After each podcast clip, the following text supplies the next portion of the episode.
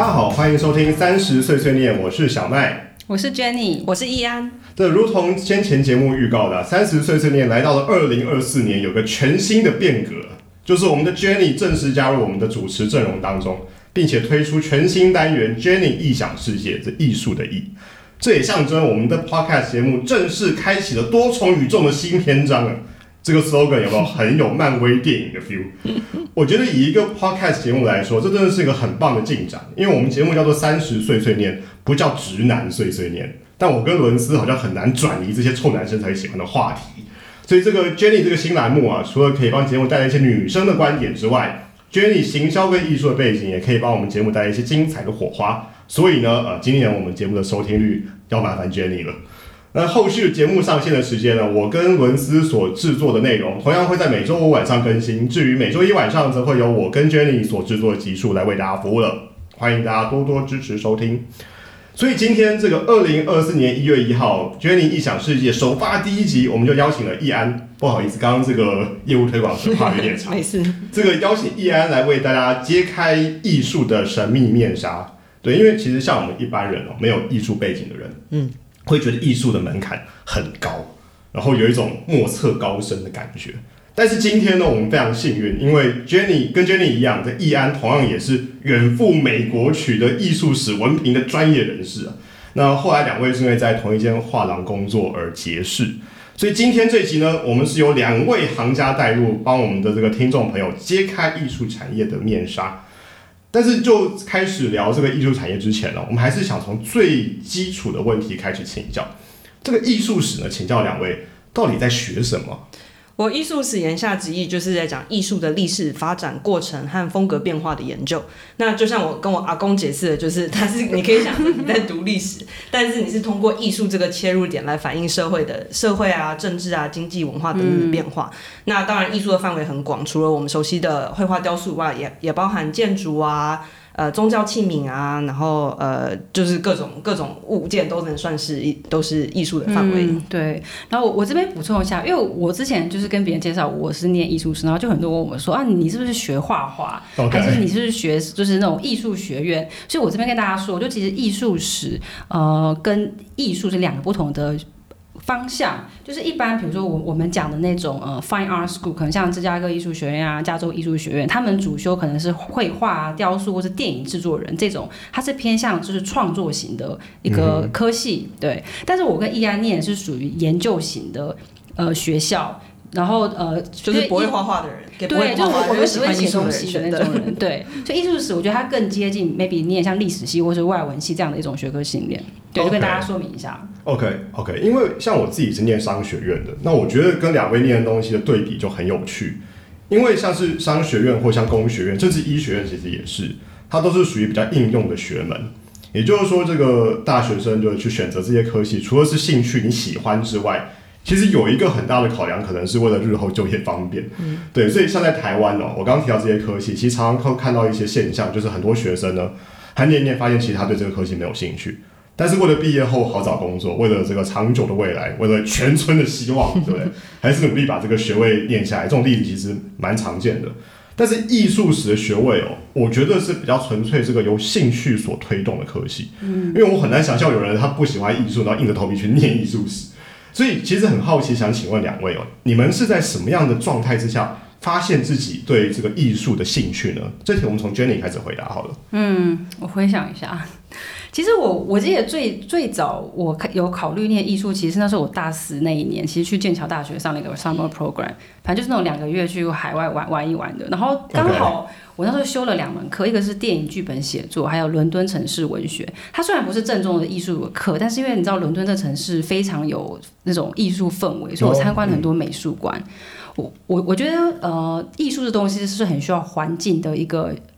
呃熏陶跟渲染。就是刚刚那是我第一次有这样的一个想法，但我觉得我真正决定要走这个专业是我在芝加哥念的那那个硕士。其实硕士蛮有趣，它它的呃全名其实是属于人文学科的一个开放硕士，所以进去之后你可以自己任选你想要的专业。那当然里面包含，比如说你可以选英国文学啊、哲学啊、艺术史或是什么电影研究。OK，那那我刚好上了一门课叫做 Museum and Art，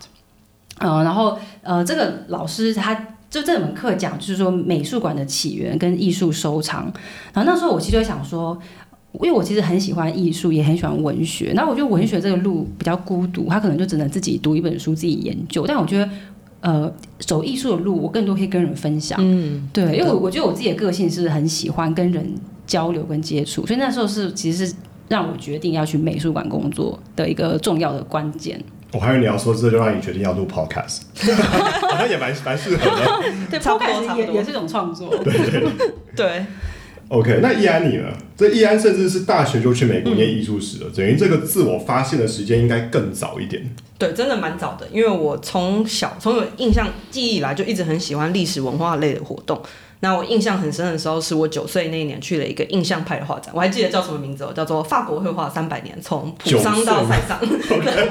哇，好久。对，然后 就是我真的去那个画展，然后就被画中的就是很多印象派啊，十九世纪的的画这样子，然后有我真的被里面的气氛啊、颜色啊，然后它的故事性深深吸引，然后就对那个跟我们台湾完全不不同的世界就充满了好奇，然后我还看完，还拉了我妈从头再看一次，待了 三个小时，很入迷，超级入迷。对，然后还买了一堆周边这样。哦，对，然后但是我其实成长过程中，我只是就觉得哦，就艺术这种东西，就是好像是一个爱好而已。我们真的不知道它也是可以变成一个职涯的选择。然后我是大学的时候，一开始我读的是公共关系系。但学校就是他们的课程规划是说，除了你自己的主修以外，你还可以一定要选一些别的人文科目，像刚刚 Jenny 说的一些哲学啊、文学啊什么的。那我那时候看到有艺术史出入入门课，然后我就哇天哪，我终于可以上这个课了！我一直很有兴趣的主题。然后后来就是研究了一下后，就发现了，哎，我只要就是就是多修几门课，我就可以变双主修，所以觉得哦，来 Why not？就是也可以把它当成一个学术的背景这样，然后公关可以成为一个更应用系的技能。那我觉得这样子比较一文一武的组合，也帮助我后来在呃，比如说像波士顿美术馆的公共关系部门得到实习的机会，然后从艺术观看观观看者、关爱者成为工作者这样。对，哎，我这边想到一个事情，就是，呃，台湾可能没有这个系，它美国叫做 Museum Studies。我那时候其实就发现，其实欧美对于艺术相关的职业人的培养，我觉得还蛮用心的。嗯，所以其实蛮多人对他可能念一念 Art History，觉得有点太学术，他就转到 Museum Study，或是可能呃 Business in Art 相关这一类比较可以应用的学科。嗯哼，所以其实它是个可以专业分工的一个。它其实可以，我觉得在国外其实。艺术相关的工作是蛮明确的，嗯，对，只是工作不大好找了，这是个事实。嗯，所以通常都是研究所或者是博士以上才有这样子，对对对，他很看重大学不太会分这么细。对，OK，这个故事告诉我们，这个文青啊是要从小培养。你看，依然九岁就看过展了，九岁的时候比我还早，太厉害了。对，而且各位朋友应该听出来了，依安跟 Jenny 两位都是所谓真正的文青啊。因为要知道，我们当今世道是有很多假文青的。我们随便举个例子好了。比如我们节目的另外一位主持人，我们就不公布他的姓名了哦。其实我们节目才三个主持人，但总之呢，这位主持人他就自认是个文青哦。但其实他也就是看过两本村上春树，吹上天，你知道吗？这功底当然就担保很多嘛。像易安这样都是有，呃，易安跟 Jenny 两位都是有这个相关的专业背景，也因为第一份工作都选择到了画廊上班，所以这个这个对于艺术史的学生来说，这应该是个蛮。正常的一个职业选择啦，等于就正式进入到艺术产业的一环。嗯，那能否跟听众朋友们解释一下画廊的工作在做什么呢？嗯，可以，不然我这边先讲好了。嗯，其实画廊工作我觉得不难理解，我用比较白话跟大家说，就呃，我当时应征的位置其实叫做呃展展览策划的助理，所以我主要就是要帮画廊跟艺术家策划展览。那这种类型工作其实对于念完艺术史相关的学生来说是个蛮好的起点，就我身边也蛮多同学，他们都会投入这样的工作。那具体就是画廊助理到底在干嘛呢？呃，因为我之前录过很多行销，所以我想用行销 terms 跟大家说。比如第一，最重要的工作是你要去规划每年度的一个展览主题，你可以把它理解为类似你的 marketing calendar，就你什么月份要做什么活动，然后。比如说，行销界你是卖产品嘛，你推新品，那我们就是推说，哎，今年不同的月份我们要主推哪些艺术家？那原因是因为说，这当时我在那个画廊，它其实蛮国际化的，它的艺术家的那个国籍除了中国之外，也有比如说呃英国啊、新加坡啊、泰国、土耳其都有。然后艺术家的那种风格有包含，比如抽象主义、表现主义、女性艺术家。所以其实我们有蛮多就在想说，哎，什么样类型的艺术展览可以吸引到？因为当时我在上海，吸引到可能中国的呃消费者或是客人。那是第一件事，然后我觉得第二个就是比较实实际面向，就是展览策划的人一定要有很强的写作功底，所以那时候我其实要常常做一些学术研究，这个其实跟我在研究所还蛮像。OK，对你读很多艺术家相关的书，呃，类似论文吧，或者是一些书，然后你根据那些中心思想写出你的展览的概念。像大家一般去看展拿的那个小小册子，也就是展览那个策策展人 curator 他写的，对啊。然后另外我觉得这位置比较好玩的 part 其实就是办活动。就这一点其实也跟 PR 公司很像，因为我们这每个展你要 promote 给大家嘛，所以我们会在我们会办那种呃开幕晚宴或酒会，就非常酷、非常高级的活动。嗯，对，然后从中就是 这个呃办活动当中就有很多对跟艺术家跟策展人沟通的机会。对，那我一开始做的是公关助理的工作，那一年半后就转成跟 Jenny 一样是策展助理。那公关助理的工作的话，主要就是在经营媒体关系，就像刚刚 Jenny 说的，很多推广就是展览做出来后，呃，或做出来之前要推广的时候，就是我这边要帮忙负责的。那呃，我们会透过各大线上线下的艺术文化刊物或是艺术圈的博主来推展我们的呃展览或是博览会。但因为不像商业品牌有很多预算可以来宣传你的商品，后来没有预算，所以我们得靠自己。就是去请请这些艺术媒体来帮我们推广，这样 marketing，对，我还记得我们都常常去 pitch 媒体，叫他们过来，对啊，就是要拿一些 免费希望可以拿到什么版位，免费的版位，然后帮我们多赚多少钱这样。对，是对是是，没钱有没钱的做法，对，没钱没钱的做法，对。然后呃，这个职位具体在做的事情就是，比如说你会更新啊媒体联络人名单，因为他们真的常常跳槽换人，所以你就是常常要去找新的新的联络人是谁，然后你邀请他，然后来或者组织一些媒体的预览，来来给他们导览这些展览。那最理想状态就是可以安排他们跟艺术家的专访和拍摄。呃，那除此之外，也要做很多呃，我也要写很多新闻稿和啊、呃、写一些社群内容的文字编辑和图片啊、影片之类的这种呃发布，呃，然后也要从事。展览文章中找出呃更多创造更多内容，因为有时候你需要很多很每天都要推送很多内容，那有时候艺术家给的资料没有很多，所以你就要想办法给他增量，然后从一些不同的角度来讲他的故事这样子。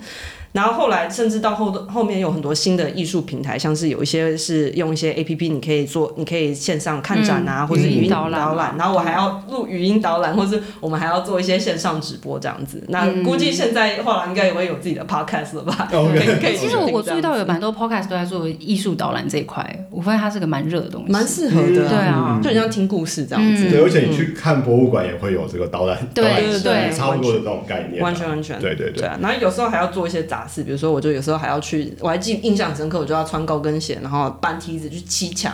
然后我去抠 那个这个我记展览文字啊 什么之类，然后换灯泡，有时候还要就偶尔还要去扫厕所，所以真的是哇，就是什么事都要做，什么事都要做，艺术的民工，对，OK OK，用爱对，OK 对，而且就我所知哦，你们当初就加入这家画廊是在上海，这当初你们没有考虑要留在美国或者回来台湾吗？嗯。对，其实我很想留在美国。就是我，我觉得大部分去美国念书的人，应该都是很希望可以留在美国工作。嗯、但我呃，我这边给大家分享一下这个实际情况。就我觉得念，因为艺术产业在美国是一个，说是它是个蛮精英主义的世界，嗯、就是白人至上。哦、主要原因是因为，当然国外的艺术，呃，怎么讲，画廊或美术馆的主展的作品都是欧美为主，所以他们会觉得说，呃，亚洲人不一定这么了解他的文化。所以，假设亚洲人想留在美国工作，最好的方法就是第一个，你去做一些东方艺术研究。哦，对，就是在要从这个切、嗯、切入点。嗯、那对我当时来说，我我其实真的找了一轮，就是我我记得我全美所有的美术馆都投了实习跟正职，然后我唯一就拿拿到一个是那个在达拉斯这个有点鸟不生蛋的地方的一个实习机会。对，他但他的那个薪水实在太低了，就我觉得可能就是付完房租就没有钱吃饭，所以那时候其实是面临一个蛮实际的考量，就我在美国要留下来。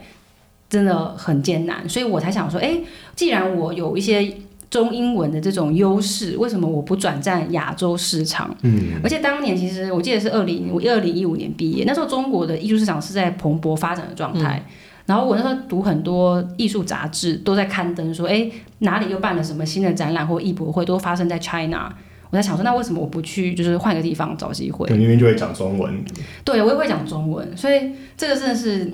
怎么讲呢？一把鼻涕一把泪的故事。就是我其实也蛮想留在美国的。我不知道依然你呢？你当时就业什么状况？我也是到处碰壁。我还记得印象很深的时候是，我也是投了很多，然后好不容易收到一个美加州某个美术馆的电话，面试电话，然后呢，他他们第一个问题就问我说，需要赞助你工作签证吗？然后我就说，嗯，对，需要。然后他们就，哦，好，那就不能给你面试，因为我们不接受这样子的哎、人。我记得哎、哦他们都不想 sponsor 签证。对啊，然后我觉得就说，我就说我可以帮你付钱或什么之类，我可以自己去弄那个流程，但他们就完全不想考虑这样。然后我就觉得，啊，真的是很挫折，就是连面试的机会都不给这样子。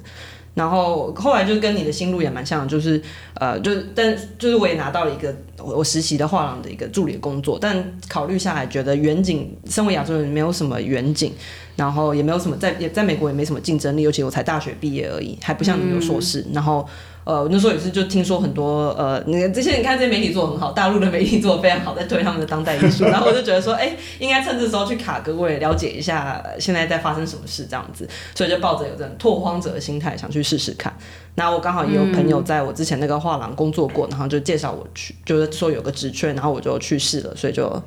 非我好我还记得我当时刚入职画廊第一天看到你，就是看到一个台湾同事，我超开心。哦，对啊，我还记得那时候他们就说，哎、有一个新的人要加入，然后是一个台湾人，我就哦，对啊，后来太好了就变好朋友了，对，对啊到现在。好像是好朋友，对啊，而且两位其实都在等于是都在上海，都在大陆，就找到自己在这个艺术产业立足的这个起点啦。对，那其实像你们两位都在艺术圈，你们可能没有比较没有感觉，但是一般人哦，其实是很少接触到这个艺术家本人的，因为多数人其实对艺术家的这个想象其实是蛮。就是就是蛮固定那个样子，而且多数人所知的艺术家应该都是古人的啦。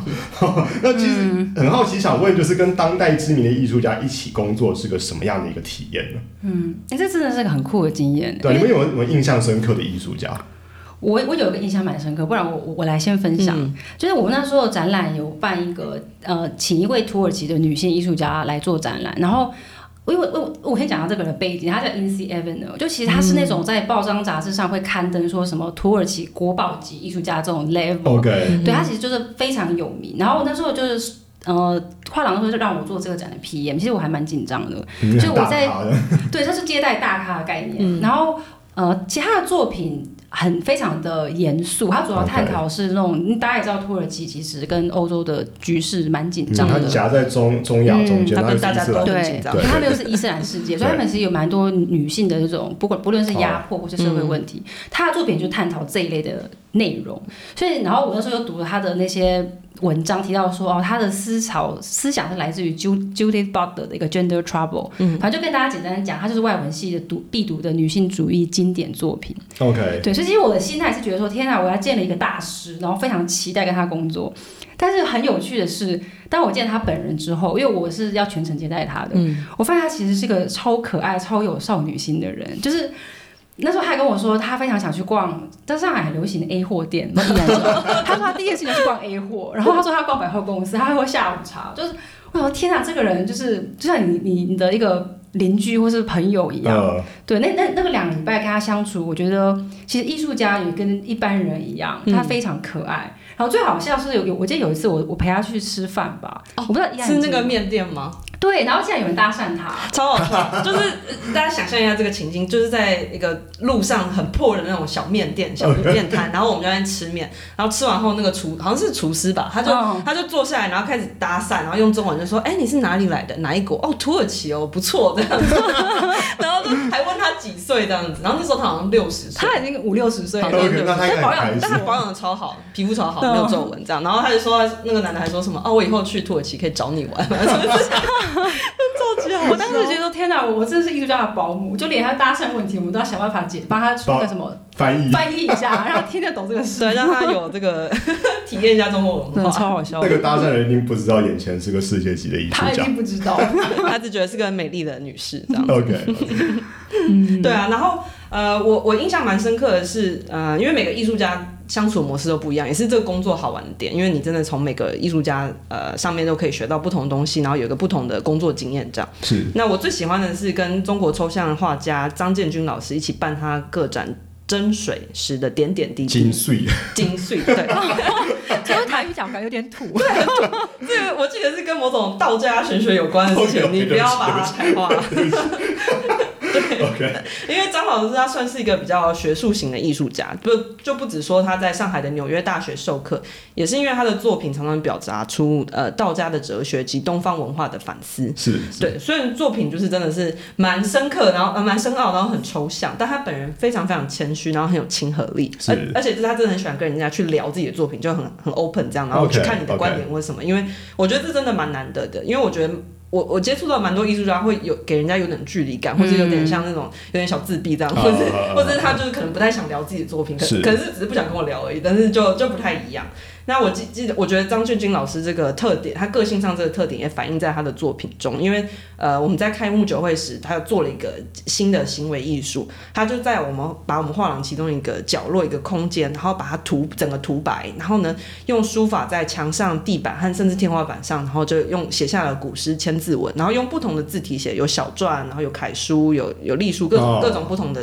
的的的字，然后留下来的，然后他还留下来了毛毛笔跟墨，嗯然后欢迎就是来呃画廊的人来模模拟古诗，然后写下自己的诠释。然后他过一阵子，时不时就会来画廊，然后用白漆就是半覆盖这些字，所以你就看到有些字就是半被遮盖，然后呢，大家可以再写新的字上去。然后你就这样反复书写的过程，就有点像是在影射文化的传承和时间的流逝。那我觉得这样跟大众创创一起同创作品的呃的例子也是比较少有的。那不管是藏家还是来借厕所的路人啊，都玩的非常开心，对对我印象很深刻。我也印象很深刻。我记得那个行为艺术那时候是应该是我们画廊那个人人潮最高峰的哦，时真的段。真的，就很多小朋友，就爸妈会带小朋友来来玩这个书法画画，嗯因为其实很过瘾。就是小时候你在墙上画画，已经被你妈骂，哦真的但我们就开放了空间，让你在墙上画画还，可以写在墙上，就还蛮爽的。可以写在地板上，还可以写在别人的字上。可这也蛮能体现这艺术家一开始创作这个作品的初衷。对啊，对啊，完全就是让老少咸宜。对，然后其实工大家可能不知道，就是画廊工作中，呃，除了艺术家，另外一个非常关键的人物是藏家，其实就是买家啦，买这些画的人。然后我还记得一个非常有趣的小故事，我要跟大家分享。就嗯、呃你们可能不知道，就是我们画廊其实蛮有趣，就是我们除了做分内工作之外，其实老板要求每个人都要成为一个销售。OK 记得吗？就是就在在画廊开幕式这种关键时刻，就是要要去呃看一下有没有什么潜在客户，跟他聊聊天所以，每个人都顺便卖画。对，也要 我也要也要，我老板要求。每个人都是 sales 的概念。真的，反正 anyway，我那时候就我记得我忘了是谁的开幕式，我刚好。呃，遇到了一对夫妇，法国人，然后他们很喜欢一个作品，是叫杨永良。呃，这个艺术家，他是个中国艺术家，非、非常有名。然后他的作品的特色是，他把像宋朝那种山水画变成数位艺术。嗯，它呈现方式是把它变成一个影像，然后那些山可能变成了城市的街景。反正就他他的这种作品是特别容易吸引到很喜欢那种中国艺术的外国人。所以我还我还记得当时的情境是我我就被安排要。站在地下室的某个画旁边巡逻，我我觉得原本是要确保没有小朋友提到画，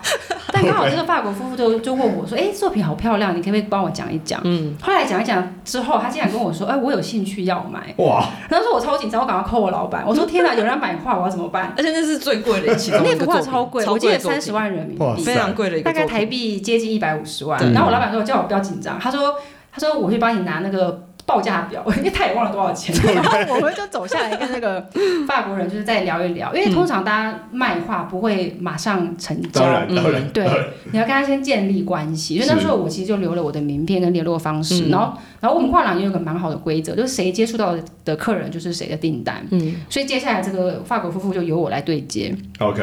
对，然后那时候呃，的确我我真的蛮幸运把这幅画卖出去，而且呃，我我自己觉得很开心，是因为这个杨永良艺术家，一个再顺便跟大家多介绍一下，他的作品其实收藏于全球的，像美国大都会博物馆、英国大英博物馆这种知名的机构。然后另外就是我之前去新义区的这个弹射爱丽，也看到他有有一幅杨永朗的画，所以他嗯我其实在巴黎也有看到很多哦，他其实，很有名。超超有名。依然你知道我们怎么会在韩式爱丽酒店看到这幅画吗？是我们是借厕所的路人。哦在，OK，厕所看到的。所以其实常借厕所会看到很多名画，我 我之前也是嗯 常遇到。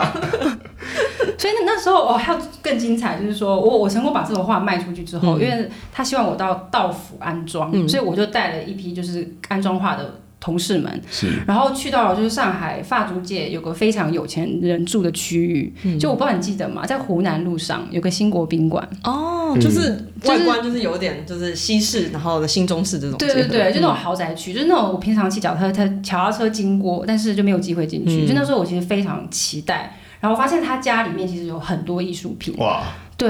然后我另外也了解到，原来就是在上海，其实有一群这种呃高阶主管的老外，他们其实，在艺术圈是蛮活跃的。嗯，对，然后对啊，这刚好就是这个客人对我来说是个很好的机会，第一次了解，然后藏家到底在想什么，或是因为什么原因他想要收藏一幅画。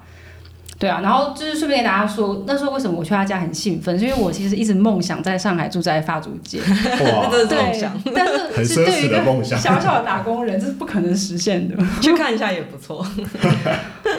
对啊，这是我我当时想到的。我不知道易然你呢，你有跟厂家接触吗？我有跟一些厂家接触，但好像没有没有幸卖出这么厉害的作品。但你刚刚说就是去一些很厉害的地方，我想起来我们之前我不知道你记不记得，就是常常我们在开幕式后，呃，我们会去我们画廊组的在上在上海的一个家，对，我们去那宴客，然后我觉得那那个经验蛮好玩的，我可以分享一下。我记得就是呃，就是我们就是从进画廊以后，我们常常听说他我们的画廊组有一个很厉害的会所，然后被邀请的客人都是一些大有来头的人。我记得有一次还有一个毕卡索的孙女还是什么之类的，反正哦，就是一些真的是艺术圈很很厉害的人或者有名策展人这样。然后他家真的是在上海区中是蛋黄的蛋黄，像是台北的地方我记得也是在这样子发租界，对是在租 OK 对，就是这是一个魔幻地方对，然后呢，外我记得就是电梯打，他是他是住顶楼，然后电梯打开到顶楼后，直接就是他的会客室，然后有没有持枪警卫站在门口？没有，但有很多 很多的管家 阿姨之类的，然后还穿制服这样子，蛮蛮好笑的。他说是晚上是蝙蝠侠，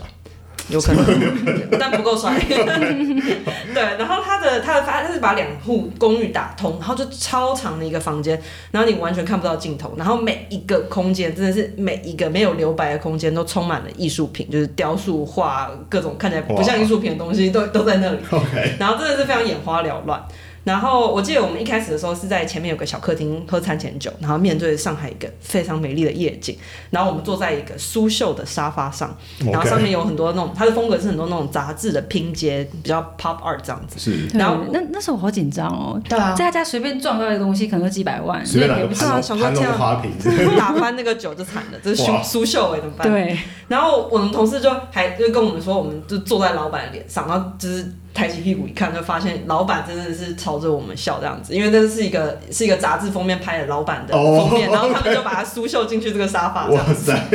有点自恋哎。那老板有一点点小有有一点有一点微微自恋的。OK，然后晚餐开始的时候，我们坐在一个超级长的宴会桌，据说是参考英国女皇国宴的设计，然后总共可以坐满六十个人，非常非常长好多人，我不知道你要怎样跟对面的人说话，真的非常的长。然后使用的餐具全部都是那种玉做的，所以你可以想象你在喝一个汤，然后那个那个汤的碗是一个半透明的玉的碗，然后玉的筷子然后呢一个瓷的小一个瓷做白瓷做的那种小朋友，然后在放那个筷子这样子。嗯然后桌子上的所有的的烛台啊、花瓶啊，也都是我们常常带去艺博会就是展览的项目，所以这餐吃起来压力 超这顿饭吃。起来很大，而且你知道，对，食不知味。呃 不瞒大家说，其实我们都很害怕去老板家吃饭，就是这个项目其实是很震惊为主，因为第一你要跟这些厂家聊天，是是是，你隔壁坐的可能都是一些身价上亿，然后你不知道跟他聊什么。对啊第二，对老板家太高级了，你怕把东西打碎。是，其实那时候我们有时候都很害怕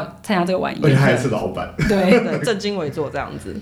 对啊，然后后你等你吃完饭后，我们就去了另外一边有另外一个客厅，然后呢放就放满了各式各样的呃家具啊，然后作品啊，然后我们画廊组的风格比较独特，就是他真的就是他没有照颜色分，也没有照风格去分这些作品，他真的就把所有东西混搭，然后全部都放一个空间，然后让他们自己呼吸，自己 自己开出一片天。就比如说，他会有中式的那种古董椅啊，然后也会有那种国外设计师从天花板悬吊出来的那种太空椅，然后就放在隔壁，嗯你可以选到，你就不知道哪些是艺术品，哪些是椅子，你就不知道可以坐在哪里，真的真的蛮紧张的。然后或者是墙上你有那种全白的艺术家极简作品，然后也有那种会感应装置，然后会转来转去的多媒体作品，就放在旁边这样子。然后然后墙也不是一般的白墙，还是那种呃弧形的，然后有水波纹路，然后就是就是不是一个平面墙。然后洗手间你也不知道在哪里，没有门，所以你一定要让管家你要问管家，他才能带你去，然后就门就会墙就会自己打开，你就可以进去一个三百六十五度全部都是镜面的厕所，看你欣赏自己上厕所的样子。对，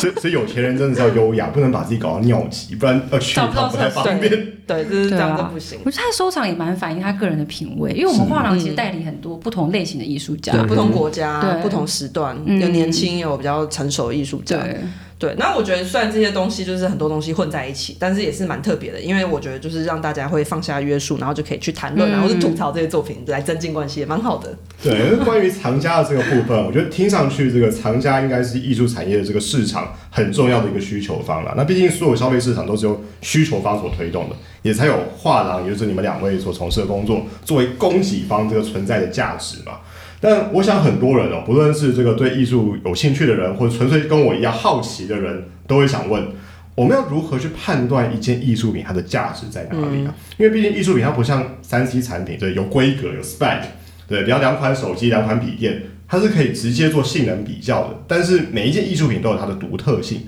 那我们要如何衡量它的价值，或者我们讲俗气一点，价钱？对，这问题其实很多人会会问。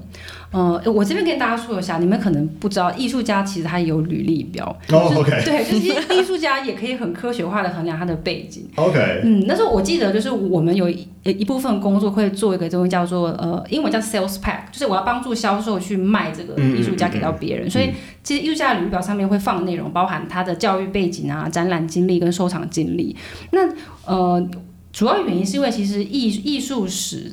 你你听得出来，它是跟历史是历史是有承先启后的概念，所以呃，艺术家的价值可以来自于，比如说他是什么样的流派，或是绘画风格，然后在这样的基础上，他怎么样去突破或创新。所以我觉得从这些他在历史里的定位跟脉络，某种程度也会让我们可以去衡量它价值有多高。嗯，对，或者是有时候甚至是他们的学历啊，或是他的参展、他的得奖记录他参展也都会影响。嗯没错。就像依安讲的那些，他有哪些人写过什么评论家、美术馆、策展人、拍卖行，就有第三方帮他背书的一些记录，其实都都是能够增加他的市场价值的。嗯嗯。对啊，然后呃，另外一个比较实际就是说，如果一些比较老牌艺术家，他其实在拍卖行都会有记录的。嗯。那我们有从中也可以去查他的这些记录，就像你买房子一样的概念，就是你可以搜寻一下台北市，比如大安区大概一平多少钱，其实你上网查都可以查得到。对，对，那当然从中包含一些预估啦，比如说像房地产，你也可以预估它未来涨幅怎么样。其实艺术家的风格也是可以做这样的预估。，OK，对，那呃，另外我我我想要提一个蛮有趣的点，就是为什么艺术很难直接去量化，或是说到底多少钱？是因为艺术品它是个不可复制的东西，嗯，就每幅作品它都是独一无二，即便艺术家 copy 了他原来的作品，它也是不一样的作品，嗯，所以有时候那个价值会随着，比如说这个作品的停产，或者是艺术家去世了，它在世界上就只剩仅仅这一幅画，而变得非常贵。对，这也是个蛮有趣，就是跟像经济学的供需理论一样，就是越少越珍贵的概念。对啊，工具是固定的嘛，对，是固定的。它又不是生成式 AI 一直画一直画的。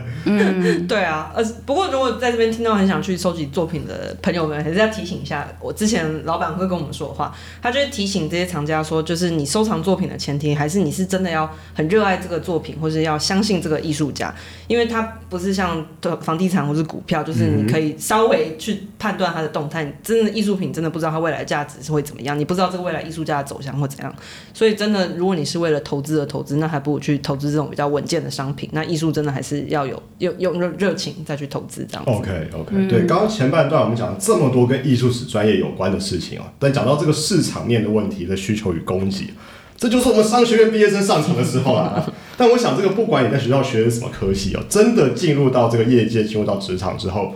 都会发现有些东西跟之前在学校想象的不太一样。这画廊的工作对你们来说，有没有什么事情是跟你们在学校有想的不太一样的部分呢？很多不一样。对啊，哎、我依然我不知道你记不记得，那时候我们在画廊其实有两两个老板，嗯，他们两个风格差很多。就我我们第一个老板他是一个独立策展人，他其实在亚洲哦对。都很有名，对，然后他的风格就是完全就是艺术家性格，他之前年轻的时候也是艺术家，哦，他本人就是艺术家对，所以那时候我觉得可能从一个学院派出来人，或是对艺术有向往的人，其实这样的老板，真的他给我很多启发。嗯。虽然他个性就有时候有点难以捉摸，比如周六早上叫我们去他家开会，这种很怪的事情他也做得出来。对 OK，这是惯老板的行为啊。对，但是老板真的对于我来讲，我觉得是蛮重要的一个人。嗯但是同时，就是刚刚小麦提到画廊工作有什么跟我想的不一样，就是。其实画廊是要做销售的，所以我们有另外、另外一位老板，他其实是我们画廊类似财务总监这个人。对他这个人呢非常务实，而且话很少。嗯，那他跟你对话就是很多都跟数字有关。对，他是、哦我记得他是财务背景出来的，他好像财务是艺术背景出来的。对，嗯但他非常厉害，他是我们我们嗯画廊的金牌销售。哦，哦对，OK，他非常会卖画，嗯然后他有时候还跟我聊说，你知不知道我们这个画廊的租金一个月有多少钱吗？我就不公我就不公布多少钱。对他讲，他要表达点就是说，就请你务实一点，我画廊其实很贵，就请你多卖画。请你的画展不要 对，请你。画展就是画那个尽量除了跟大家聊聊天之外，要把东西卖出去，这个 OK 关键 OK，是 sales driven 是，所以我我觉得这两个老板某种程度对我来说，就是从呃学术的象牙塔走向菜市场，我觉得、或者走向大众，嗯，其实也是我未来会分享为什么会走向行销的原因，我会转换跑道，我觉得跟这个有很大的关联。嗯嗯，OK，对，因为事实上，这个结束这个画廊的工作之后，易安就启程前往了这个法国巴黎，而且一来待就是五年了。那前不久，其实我跟 Jenny 去了一趟欧洲旅游，也在巴黎这座美丽的城市度过了非常愉快的假期。那我们去了很多举世知名的景点，也去了很多美术馆。真的去了很多美术馆，就之后 Jenny 异想世界这个单元也会推出相关内容跟各位听众朋友分享啦。那我们在巴黎的时候，也跟易安一起去看了一个画展，这个据说是实现了这个当初 Jenny 跟易安当年在画廊所许下的一个心这也是我们愿。的梦想。真的，对那时候就说要一起去看展。是是是，也也在今年实现了。然后这个画展其实也很特别，我们在巴黎看这个画展是这个知名艺术家 Mark Rothko 的主题展，然后他就办在 LV 基金会里头。对，LV Foundation 它其实就是这个基金会，它是奢侈品集团 LVMH 下面的非盈利艺术机构。那大家一定知道 LVMH 就是你的 LV 包、你的、你的、你的手妹、你的香槟，这些都是同一个母公司。那它在里面常常会展出一些蛮多现代或当代艺术展览，像是前阵子展的 Andy Warhol 的呃安迪安迪沃荷尔的一些回顾展，那现在就在展 Mark Rothko 的这样子。都是超级大咖的。超级大咖，超级大咖只有超级大咖人才可以进去。对，为什么奢侈品的品牌这么喜欢跟艺术做联名啊？嗯，其实艺术品，呃，奢侈品跟艺术品最流通的地方在于他们的客人和他们的藏家通常是同一群人。OK，就不止不仅是他们的社经地位，也是因为他们的社交圈通常也是很重叠的。嗯你就想象你今天如果你你你一开始买包来证明你自己的社会地位，那当你包都买完了，衣服都买完了，那下个等级就是要收藏一些独一无二的作品，才能跟人家不一样，对不对？所以呢，呃，联名一起来做的话，也是有点像是呃在造福他们的客人。那联名就有点像是对两方来说是一个互惠的关系。嗯就对艺术家或是代表他们的画廊来说，品牌方提供的不仅是资金的补助，更是这种呃散布全球的影响力和各种线上线下的宣传。因为现在做行销后就知道，这些宣传是非常非常昂贵的是，是，那都是艺艺术家一个人无法做到的。那艺术家更可能因为品牌的这种宣传，然后来接触到一些本来不是他艺术圈的新客户，这样。那对于品牌奢侈方来说，奢侈品牌方来说，呃，艺术联名可以给品牌就是注入注入一组新的活力啊，一些和制造一些新的话题。嗯嗯嗯像前阵子不知道你们看新闻有没有看到 LV 跟有小杰米小杰森组合，米森对，有有香港在中看到校复兴广告好大哦，对中校复兴那边有个超对啊，大的，当时我记得我人在上海，也是在黄金地段，对超多广告的。全球都有。嗯，那其实这个组合不是新的想法，是他两千年 Marc Jacob 还是创意总监的时候他就提出来。那因为那个时候 LV 开始出了很多一些你知道价钱比较友好的单品，嗯所以呢就变成说路上很多人有，那就相对把品牌的价值拉低。那他重新经由跟艺术热门艺术家合作后呢，他要再把 LV 包炒得更高，变得更活泼、更年轻、更艺术，然后呢，不止吸引吸引新一代买家，更是让 LV 和他的竞争对手就是脱颖而出这样。然后可以持续的扮演这么贵，对，然后你看二十年后还是可以这样子重新再做一搞不好还，可以增值，因对为跟那个草间弥生的限量版联名，完全嗯。对。完全完全，对啊，像是我们看的那个 Mark Rothko 那个展哦，其实参观的人潮很多哎，而且他其实展出的作品其实非常丰富，都是从这个世界各地的藏家手上借来的。我记得那时候易安还说，这个他在这个展间里头啊，深深感觉被艺术给包围，有种这个疗愈的幸福感。中二哦。这果然是个文青的发音，不会中二，文青的发音。对，因为这个不瞒大家说啊，这个 Ralph 呃 Mark Rothko 的作品，我个人觉得呃偏抽象。对，所以其实我本人我整个晚上唯一看懂的作品是那天晚上停在 LV 基金会门口那几台法拉利。也有保时捷，有保时捷，对对对，开玩笑，这 Mark Rothko 的随便一幅画应该上亿起跳吧？嗯，对难怪那一天在展间，我总感觉被很多 dollar sign 给包围了。对，我就不相信那天我是唯一一个这样想的人，这怎么可能大家都看得懂？这 搞不好其中哪幅画挂反，大家会发现，其实他的画他的画真的挂反也看不出来。其实我们在画廊之前真的有发生这个真事，的假的？发生过这个我们就要赶快看一下签名，然后再哦快画，哦对有赶快挂回来。对专业人士也可以把这个对，OK，对我们其实有同步把 Mark Rothko 的作品贴到我们的 IG 粉专了，各位听众朋友可以评鉴一下，看看你看不看得懂这幅画在画什么。好啦，但是玩笑归玩笑，这个易安离开画廊工作后，在巴黎旅居的这几年哦、当然艺术还是生活上的很重要的一个部分。但其实现在依然在巴黎的工作也从原本的艺术圈做了一个比较大的一个转换啊。那这个转换的过程，这个想必也是有很多精彩的故事。这部分我们就留在下礼拜同一时间 Jenny 异想世界的节目中分享喽。那今天非常谢谢易安来上我们节目，谢谢我觉得内容非常的精彩，那也让大家对这个艺术产业这个比较陌生的领域有多一点的了解。那节目最后按照惯例，有有来宾来上我们节目的时候，我们都会请来宾用一句话来形容自己的工作。所以这个节目最后也请易安用一句话来总结，你觉得艺术产业是什么？嗯，有形的表现，无形的规则。什么意思？好抽象。你可以看到很多艺术、很多色彩、很多感情，但是其中怎么玩、怎么做的规则是没有人告诉你的，你得自己去发掘，对，我可以自己去摸索形成。一种反差，对。Jenny 呢？你觉得一句话总结我觉得是只可远观，不可亵玩。是 什么意思？嗯，我觉得有些美好的东西留在梦里就好了，不一定真的要去实现它。OK，懂的就懂。对对对，懂就懂我我们现在都都都懂懂过来懂。好，今天节目就到这边，感谢大家收听，我是小麦，我是 Jenny，我是易安我，们下期节目再见，谢谢，拜拜。拜拜。